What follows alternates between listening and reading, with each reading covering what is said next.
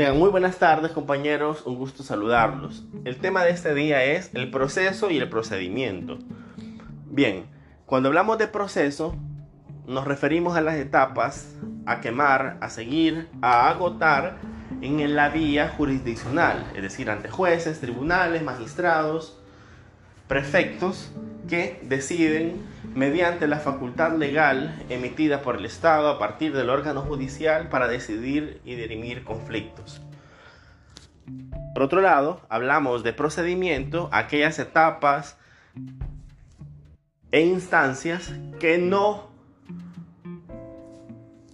concluyen en una decisión jurisdiccional. Por ello, cuando hablamos del arbitraje, hablamos generalmente de un procedimiento. Sí, a veces en los audios se me ha salido, sobre todo para mayor entendimiento, el sinónimo de proceso a los ejercicios de los procedimientos arbitrales que estamos haciendo. Pero lo correcto es procedimiento. Dicho lo anterior, es importante manifestar que el procedimiento en, ámbito, en el ámbito legal tiene mucha más flexibilidad, puesto que puede haber un procedimiento para cambiarse de nombre, un procedimiento para un trámite aduanero, un procedimiento arbitral, un procedimiento de, de mediación, de conciliación, de arbitraje, etc. El procedimiento tiene la característica de ser una forma de solución por la vía administrativa, mientras que el proceso tiene la característica de ser jurisdiccional. Dicho lo anterior, concluimos que los casos que estamos analizando se están ventilando en distintos procedimientos, aunque muchas veces se puedan confundir con la palabra proceso o en la asamblea o en las noticias pueden decir proceso. Lo más adecuado cuando no es por la vía jurisdiccional es procedimiento. En ese orden de ideas, los casos que estamos analizando de las empresas, de la municipalidad, de el procedimiento en la comisión legislativa son procedimientos. Dicho lo anterior, habrán notado que la insistencia de mi persona cuando se hace la notificación vía correo de dar el recibido, sí leído, enterado, esa es una constancia usual en los procedimientos para dejar por sentado que realicé mi actividad procedimental, es decir, sí hice la notificación.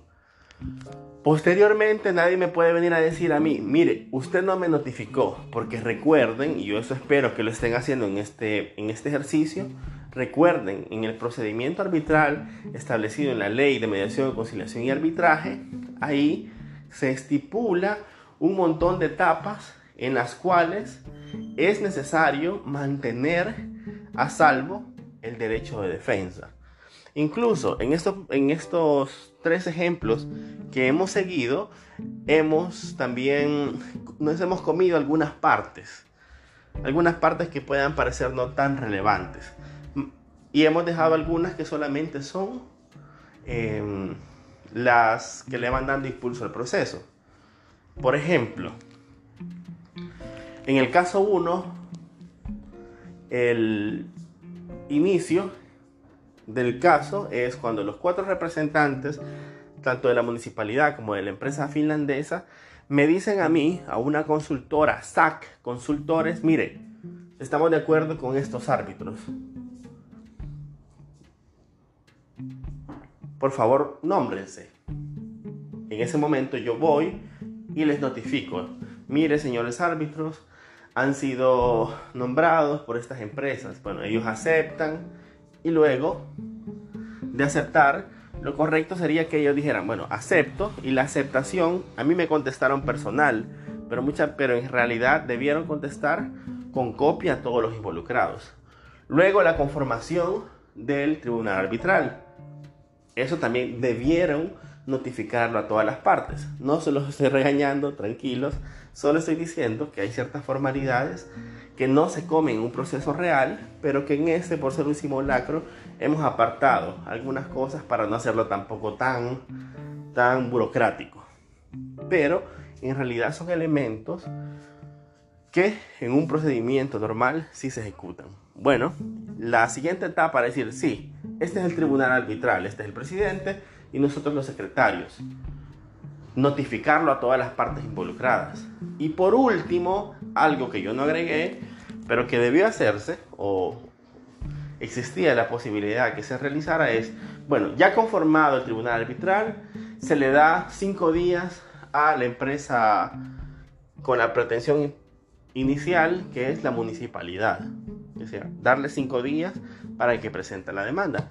En este caso no lo hemos hecho, sino que con la notificación de la conformación del tribunal, ya nos damos por enterado que, bueno, ya, ya, ya están ellos listos para conocer la demanda. Entonces lo hacemos. Pero ¿cuál es el fundamento principal de las notificaciones, compañeros? Lo principal en la notificación es salvaguardar el derecho de defensa de la contraparte. Es decir, mire, ¿qué tiene que ver una aceptación de árbitro? Punto número uno.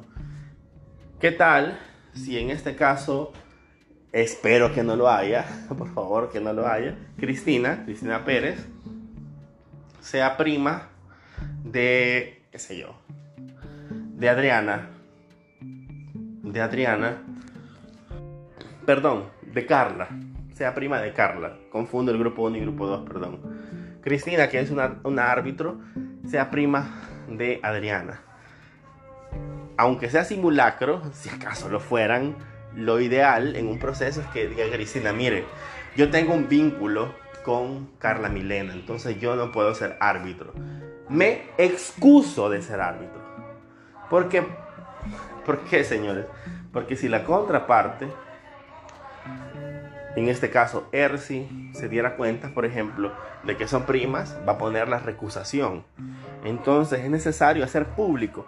Sí, yo soy Cristina Pérez, yo soy Juan Carlos Torres y yo soy eh, Jessica Godoy y si acepto ser árbitro.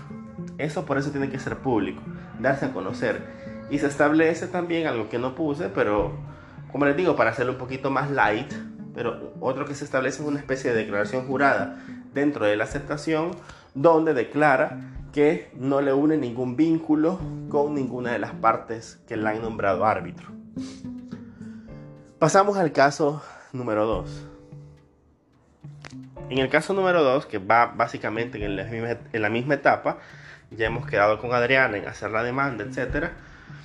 la notificación tiene el mismo efecto de salvaguardar el derecho de defensa.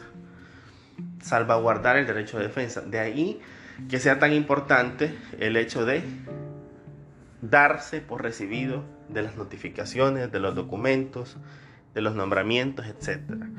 Para que todas las partes sepan lo mismo del caso. Esa es lo esencial en el procedimiento y en las notificaciones. Que todos sepan lo mismo del caso, que nadie tenga una ventaja extra del caso. Por ejemplo, ya con los que estamos trabajando las demandas, existe la posibilidad por la ambigüedad de la sinopsis de los casos planteados, lo cual era una, una debilidad inicial, podría decirse, aunque fue intencional, precisamente porque nunca puedes hacer un caso perfecto. Y por otro lado, está en la imaginación de ustedes plantear conflictos o intereses, conflictos de, conflictos de interés o posibles vacíos del caso al momento de la ejecución de sus demandas. Así que preferí dejarlo abierto y ejecutar la concreción de los mismos, completarlos con su ayuda. Si por ejemplo, en el caso que vamos a trabajar con Adriana, que es la representante de la constancia, ella me dice, mire, este dato es necesario para poner la demanda. Si yo no sé este dato, eh, mi demanda sería débil. Así que necesito complementar este dato. Bueno, por decir algo, un segundo pago o una entrega en tiempo, etc. Bueno, si hay por ahí una situación que, que en la demanda se plantee como necesario incorporar el caso, lo primero que voy a hacer es notificarle a la contraparte. Mire, al caso inicial le vamos a agregar esto. Lo vamos a hacer mediante la vía procesal. Así que eso es un punto eh, fundamental para no dejar en indefensión a la contraparte. Por último, si bien ya van a estar listos cuando se presente la demanda y la contrademanda, vamos a estar listos para la audiencia. Quizás el tiempo no nos va a dar, pero si la quita, ¿verdad? Si los árbitros realizan o emiten un, un laudo demasiado favorecedor para una de las partes, podría ser que el que se considere que ha perdido quiera interponer un recurso. Así que vamos a ver si nos queda tiempo para eso.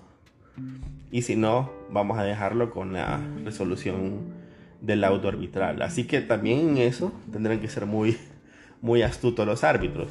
En cuanto a poner puntos intermedios, que, bueno, si es posible, ¿verdad? Si realmente una de las empresas argumenta con tanta potencia y la otra tal vez no, quizás haya que darle la razón total a una de las partes. Pero eso se decidirá en el transcurso del caso, de las demandas, de las contrademandas y de la propia audiencia. Así que esta es la base y el fundamento del proceso, el que existe intermediación, que exista una justa balanza, un, justo balance en el conocimiento del caso, en el conocimiento de las circunstancias del caso y que no se deje en indefensión a ninguna de las partes dentro del conflicto. Así que cuando los compañeros les pidan que se den por enterados, háganlo. O digan, mira, ahora en la noche te voy a, te voy a confirmar porque no estoy en la casa, etc. Pero sin esa confirmación va a ser difícil que ellos sigan el caso, porque no van a tener la garantía de que todos van al mismo ritmo. Y eso puede significar a la postre una, un reclamo de nulidad, un reclamo de indefensión. Decir, mira, yo no conocía esto, yo no conocía tal elemento, etc. Así que mucho ojo con eso los árbitros. Y nada, esto es la clase de este día, esas aclaraciones entre proceso, procedimiento. Nosotros estamos sobre todo inmiscuidos en un procedimiento. Y nada, muchísimas gracias por su atención. Seguiré puyándolos y o recordándoles más bien el, el procedimiento, que les demos impulso para concluir con la parte de la demanda escrita y luego prepararnos para la audiencia oral. Saludos.